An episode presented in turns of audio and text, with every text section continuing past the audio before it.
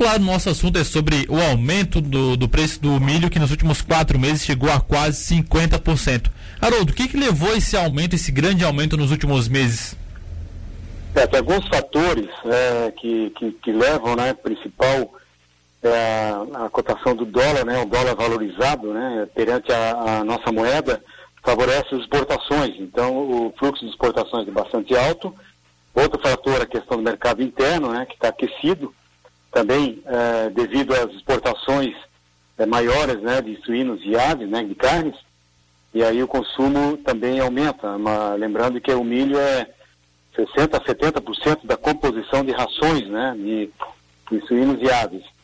E, e também é, temos a questão da, da estiagem agora da, da safra de verão no sul do Brasil, que ela está já causando algum tipo de, de prejuízo, né? Então já algum, principalmente no oeste catarinense, no, oeste do Paraná, né? Já, e Rio Grande do Sul também, na, mais na fronteira oeste, já está causando aí é, prejuízo aí superiores a 20%.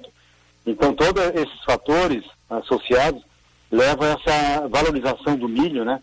é, nesse ano, um ano bastante atípico, né? Nós tivemos, tivemos a pandemia.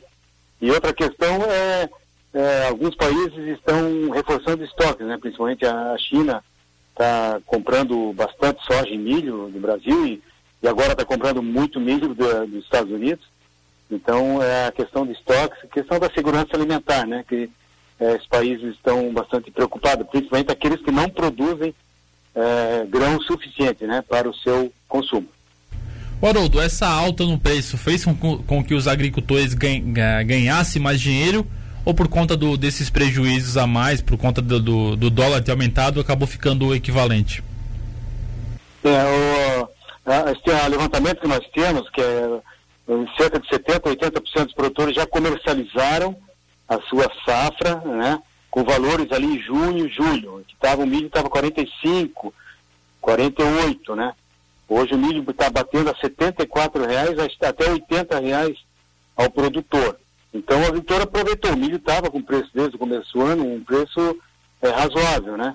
Agora aí o preço tá, reajustou bastante, mas o agricultor vendeu, a grande maioria vendeu lá em desde abril até junho, julho, né?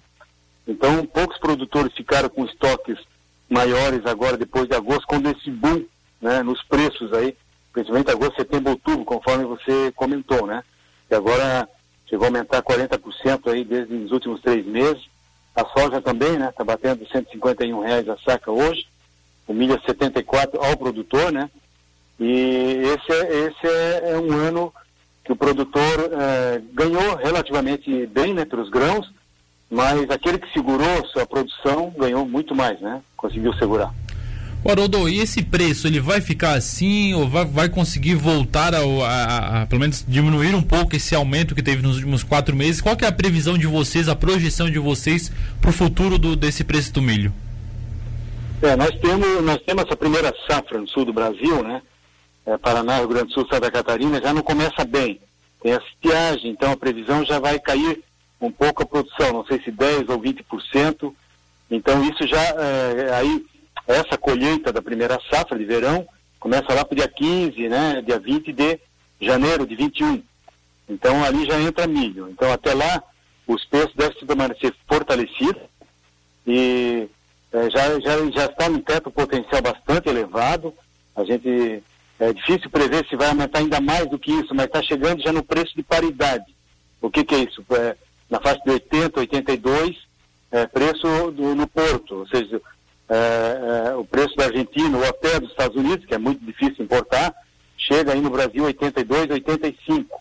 Então ele está muito próximo desse preço de paridade no porto de Imbituba, vamos supor, é, que vem milho da Argentina, às vezes as grandes empresas como a JBS ou BRF às vezes importa. Então ele está chegando nesse teto, né, nesse teto de, de preço deve se manter fortalecido, porque está num preço bastante elevado, até a entrada da próxima safra. Mas nós teremos 2021 com um mercado bastante ajustado, né? Porque o consumo do Brasil vem aumentando, vem aumentando também. Haroldo, muito obrigado pela entrevista e uma boa semana de trabalho. Tá ok, agradeço, estamos à disposição. Boa tarde.